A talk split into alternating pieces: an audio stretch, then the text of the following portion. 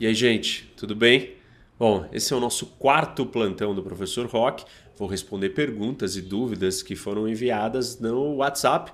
Se você ainda não salvou, pega aqui o número, salva o WhatsApp, Lá você consegue mandar perguntas e eu depois respondo aqui no plantão. Antes da gente começar, não esqueçam, dar like no vídeo, seguir o canal, ativar o sininho para receber notificação quando tem vídeo novo, compartilhar, isso é muito importante, compartilhem com seus amigos e venham debater com o professor Rock. Vocês lembram que os dois últimos vídeos foram sobre a União Europeia, então as perguntas que chegaram são sobre isso. Uma delas é do Rogério Hatsu e ele pergunta a diferença entre a União Europeia e a zona do euro. Quando a União Europeia foi criada, né, com o Tratado da União Europeia, foi estabelecido que você no futuro teria ou poderia aderir a uma moeda comum que era a zona do euro. Alguns países ali de cara já falaram: não, isso eu nunca vou querer, como o Reino Unido e a Dinamarca. Outros ao longo do tempo teriam que se adequar a certos critérios para poder se juntar à zona do euro e ter a moeda comum. Eu falei para vocês nos vídeos que você ter uma moeda comum, você abdica da sua soberania na questão monetária, na questão de gestão da sua moeda. E nem todos os países estão preparados para isso. Então, escolher ser parte da União Europeia tem algumas vantagens. Você está dentro de uma zona de livre comércio. Né? Lembra a questão da zona aduaneira, união aduaneira? Isso é a vantagem de você estar na União Europeia. Se você se junta ao euro, a moeda, Aí você abdica da sua autonomia num certo nível, da sua soberania, porque você tem uma moeda comum de todo mundo e isso vai ser controlado, governado por todos e não por você sozinho. Então essa é a diferença basicamente. Para alguns países, eles não estão dispostos de abdicar da sua soberania para se juntar a esse projeto coletivo. Fazer parte da União Europeia, né, você está numa zona de livre comércio. Você não está perdendo autonomia contrário, você tem vantagens econômicas. Então, basicamente, essas são as diferenças. Existem apenas oito países que fazem parte da União Europeia, mas não estão na zona do euro. São eles: Bulgária, Romênia, Hungria, Croácia, República Tcheca, Polônia, Suécia e Dinamarca. Para esses países adotarem a moeda comum, o euro, eles precisam atingir quatro critérios econômicos. Primeiro, a taxa anual de inflação não pode exceder em 1,5% a média dos três países europeus que tiverem as taxas mais baixas de inflação. 2. As finanças públicas, né, as contas do país, elas têm que ser sustentáveis. Responsabilidade fiscal. Você não pode gastar mais do que você arrecada. 3. Estabilidade da taxa de câmbio. O país não pode desvalorizar a sua moeda durante um período de dois anos de forma excessiva em relação ao euro. 4. A taxa de juros não pode exceder em 2% aqueles três países lá que tem a melhor taxa de inflação? Segunda pergunta, ela chegou pelo WhatsApp também, só que ela é anônima. Aliás, pessoal, mandem os seus nomes quando vocês enviarem as perguntas, para eu saber e poder citar aqui. A pergunta é: qual é o crime ou o que um país precisa fazer para ser expulso da União Europeia? Resposta é surpreendente. Não existe um mecanismo de expulsão de nenhum país de acordo com o Tratado da União Europeia. O país pode até ser penalizado ou excluído de algumas decisões mas ele não pode ser expulso, ou pelo menos não está previsto isso no tratado. A decisão de sair tem que vir do próprio país, é uma iniciativa dele. Aí ele aciona o artigo 50 que prevê essa saída, que foi a mesma coisa que o Reino Unido fez. A terceira pergunta foi da Bárbara, e ela quer saber uma indicação de livro sobre a estratégia militar de Israel. E eu vou sugerir um aqui sobre estratégia no geral, que tem um capítulo muito bom que fala só sobre isso, e um outro também. Mas primeiro deixa eu mostrar esse aqui para vocês. The Making of Strategy. Pô, esse livro é muito interessante. Ele tem vários cases de vários países sobre estratégia. Eu ainda não falei sobre estratégia militar, é um tema que eu gosto, estudei bastante também. É, e aí tem um capítulo aqui, que é o 17, que é The Evolution of Israeli Strategy: The Psychology of Insecurity and the Quest for Absolute Security. É, sobre a psicologia da insegurança e o pensamento estratégico israelense. E é do Handel, Michael Handel, que também escreveu um outro livro muito bom, é, Israel's Political Military Doctrine. São dois livros, aqui é um capítulo dentro desse livro e o outro livro do mesmo autor que escreveu o capítulo que fala de Israel. Aqui, É, quem quiser ler e gostar, não tem em português, infelizmente.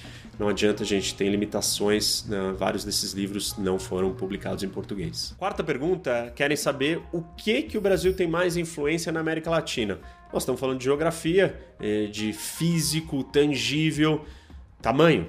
Tamanho faz toda a diferença. Ser o maior país da América Latina, com a maior população, isso traz poder, isso traz tamanho. Óbvio que a economia brasileira, por mais dificuldades que ela tenha, ela vai ser maior do que a economia do Paraguai e assim por diante. Então, é, tamanho te dá poder, tamanho te dá estrutura e não tem como o Brasil é, ser colocado de lado. Ele é uma força simplesmente pelo seu tamanho. E para a gente não entrar em muitas sofisticações aqui, é, ser mais direto ao ponto, dentro da lente da geopolítica, esse é um fator bastante importante. A quinta pergunta é sobre a passagem do Noroeste no Ártico. Eu vou fazer um vídeo inteiro sobre a geopolítica do Ártico, um não dois, então aguardem. Mas uma curiosidade: a primeira vez que essa travessia ocorreu foi em 1906 por um norueguês e ele demorou três anos para conseguir fazer isso. Sexta pergunta é se eu acredito que nós vamos ter uma língua única no mundo. E a minha resposta é não, é dificilmente, impossível disso acontecer. Idiomas não surgem do nada, eles são contextualizados com questões culturais, históricas.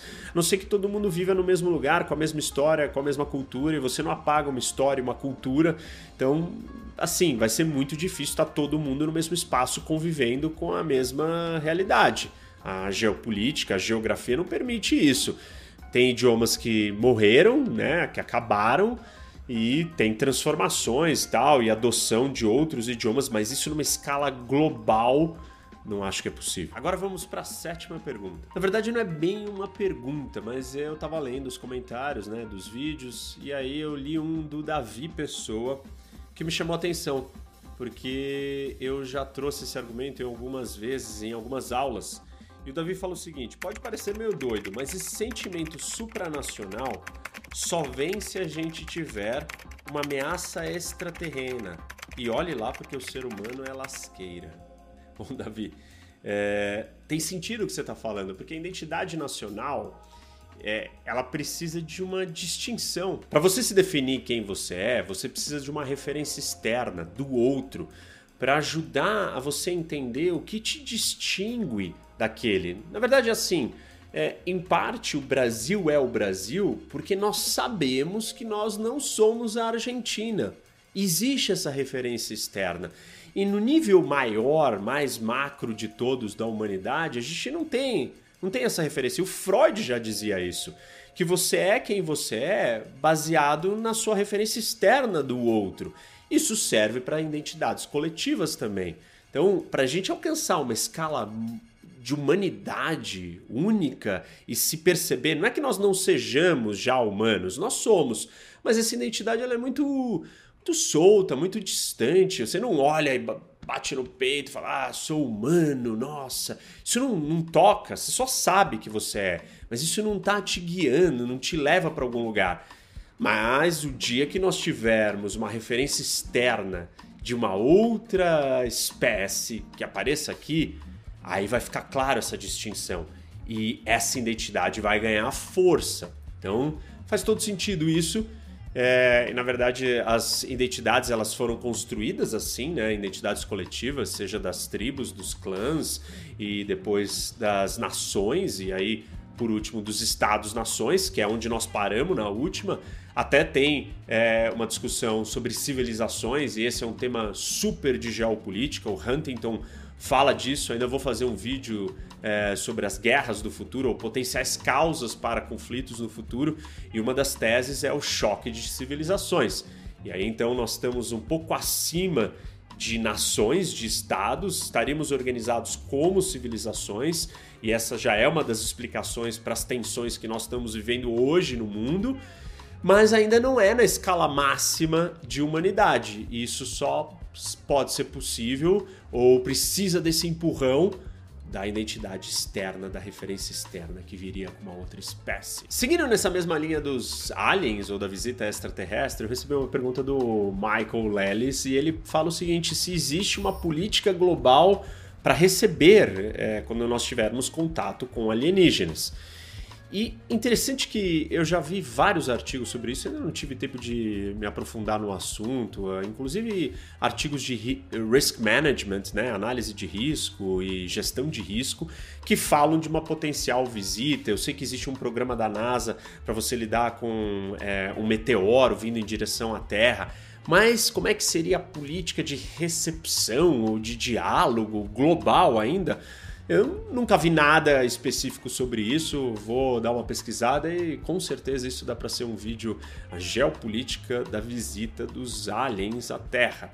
Mas eu tenho uma resposta, assim, um palpite para dar, e não é muito é, difícil de chegar a essa conclusão, que é, do ponto de vista realista, realismo, aliás, é uma escola das relações internacionais, é, que o próprio nome já diz, né? Então, do ponto de vista realista, seria um conselho, um grupo dos países mais poderosos do mundo iam se juntar e sentar. Ah, alguns iam estar excluídos, iam talvez reclamar ou querer participar disso. Imagino que do ponto de vista institucional ou mais democrático, global, se juntaria, vai, um G20 e tomariam algumas decisões ou passariam as informações para esse grupo dos 20 mas em última instância, os mais poderosos estariam juntos lidando com esse problema. Imagina se, se nós, se aparecesse aqui no Brasil, nós iríamos falar com quem? Não iríamos falar com ninguém? A gente ia procurar os países mais poderosos é, que viajam para o espaço o tempo inteiro.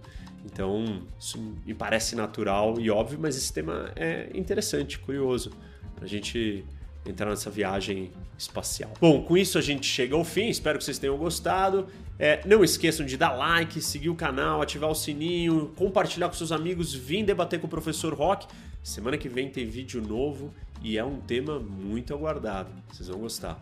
Valeu, gente.